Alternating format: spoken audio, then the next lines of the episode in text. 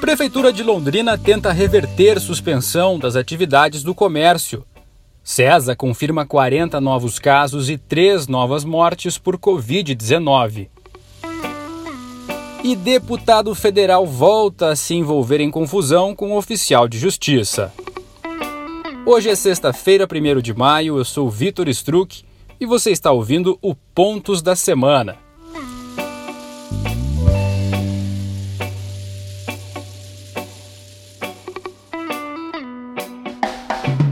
Olá, sejam todos muito bem-vindos a mais um episódio do podcast que traz as principais notícias aqui de Londrina, do Paraná, e hoje dá início a uma nova fase. O Pontos da Semana vai trazer também um bloco destinado a contar histórias curiosas de personagens que tiveram a vida afetada pela pandemia de coronavírus. E quem nos acompanha já sabe que aqui sempre tem boa música para tornar o momento um pouco menos pesado. A trilha de hoje é a música Ainda Vai, um som recém-lançado pela banda londrinense Mamaquila. Então corre lá nas redes sociais para conferir o clipe, que está muito legal e acabou de sair do forno.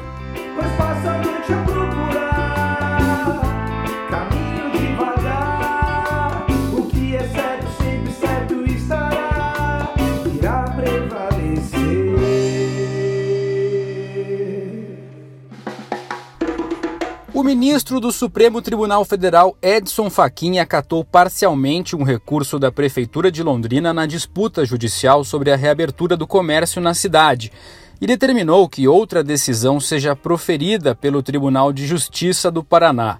Mesmo assim, ainda não é possível afirmar que o município pode autorizar a reabertura do comércio, uma vez que o STF também manteve a decisão que suspendeu os efeitos dos decretos municipais. A manifestação do ministro na tarde desta sexta ocorre enquanto a Prefeitura de Londrina também aguarda a resposta de uma solicitação feita ao presidente do Tribunal de Justiça do Paraná, o desembargador Adalberto Xisto Pereira, para que ele cancele a liminar proferida pela desembargadora Maria Aparecida Blanco de Lima, da Quarta Câmara Civil do TJ, que julgou não ser de competência da Prefeitura determinar quais são as atividades essenciais suspendendo assim os efeitos do decreto do prefeito Marcelo Bellinati, que determinava a reabertura do comércio na cidade.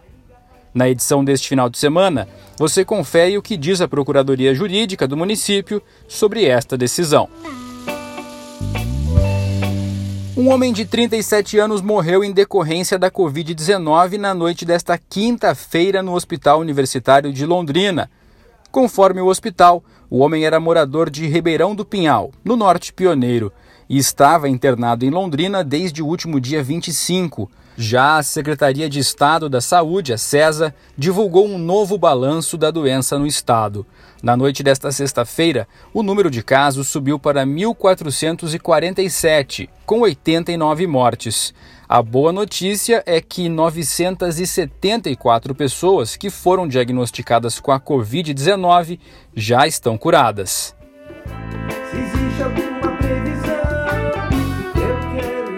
No nosso site você confere qual foi a última confusão que se envolveu o deputado federal Boca Aberta, famoso pelo temperamento explosivo. Novamente, ele se desentendeu com um oficial de justiça que o procurava para intimá-lo com hora marcada. E neste primeiro de maio, Dia do Trabalho, uma reportagem especial de Lúcio Flávio Cruz conta a rotina de profissionais essenciais que, mesmo diante das ameaças da Covid-19, não pararam de desempenhar as suas funções para o bom funcionamento da cidade.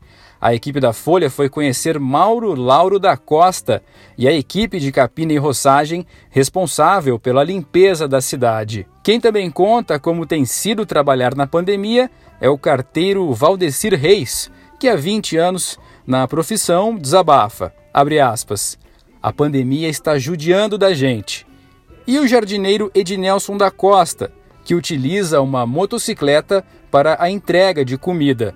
O Lúcio Flávio também conversou com um coveiro para saber quais são os protocolos de trabalho alterados pela Covid-19.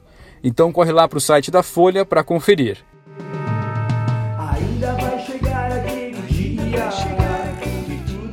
E na semana passada, este repórter que vos fala percorreu cerca de 60 quilômetros para fazer uma visita aos moradores dos distritos de Paiquerê e Irerê e também ao patrimônio Guaracá e saber como a pandemia da Covid-19 está afetando a vida calma e a tranquilidade do campo. E o resultado você pode conferir na reportagem especial Salvos pelo Isolamento Natural com imagens do nosso repórter fotográfico Gustavo Carneiro. A gente vai deixar o link aqui na descrição do podcast. Bom, e como nós comentamos no início, hoje vamos conhecer a história da Eliane. Ela é africana, da ilha de São Tomé e Príncipe e estuda enfermagem na UEM, a Universidade Estadual de Maringá. Durante a produção de uma outra reportagem sobre a pandemia de coronavírus aqui em Londrina, eu a encontrei no calçadão e não perdi a chance de conversar com ela sobre como está a distância da família e as intercorrências causadas pela pandemia. Como que é o seu nome completo? Eliane Afonso Hernandes Souza Pontes. Eu sou de São Tomé e Príncipe, país, uh, continente africano. Eu vim através de um programa que é do PQG, nós fazemos um teste ali no meu país e se passar nos quatro testes você tem a oportunidade de vir estudar cá. Eu faço enfermagem não UEM. Eu iria no início, bem no início de janeiro, mas com a situação atual vai demorar um pouquinho mais para eu ir lá.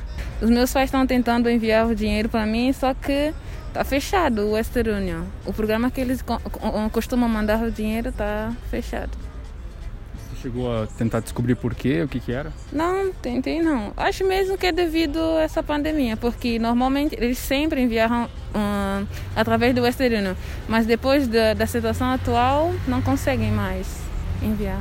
O que que você faz para matar a saudade da sua família, dos seus amigos, da sua cultura num país que, que assim tem coisas parecidas, né? O Brasil e a África, muitas coisas parecidas, mas ainda tem muitas diferenças. O que, que você faz? Quais são as suas.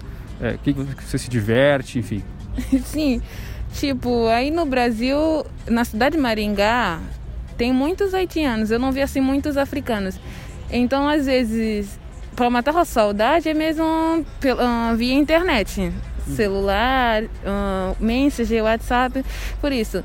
Mas a cultura não tem tanta nós eu um, para fazer uma comida, cultura nossa. Se, ah, não sei como explicar. Quais são esses pratos? Como é? Tem o calulu que não dá mesmo para fazer aqui, porque é uma comida nossa, tem que ser com folhas medicinais. Tem o calulu, tem a feijoada africana, que eu também eu já fiz aqui ainda nessa semana nós fizemos na casa da mãe da, da minha prima. Tem o caril. É. O peixe, a gente come muito marisco, peixe. O, o calulu parece com o que assim no Brasil? Uh, não sei, eu não como tanta comida do Brasil não. Pra saber. Uh, não sei, é mesmo feito com folhas medicinais. A gente come bastante o calulu. O prato principal assim é o calulu.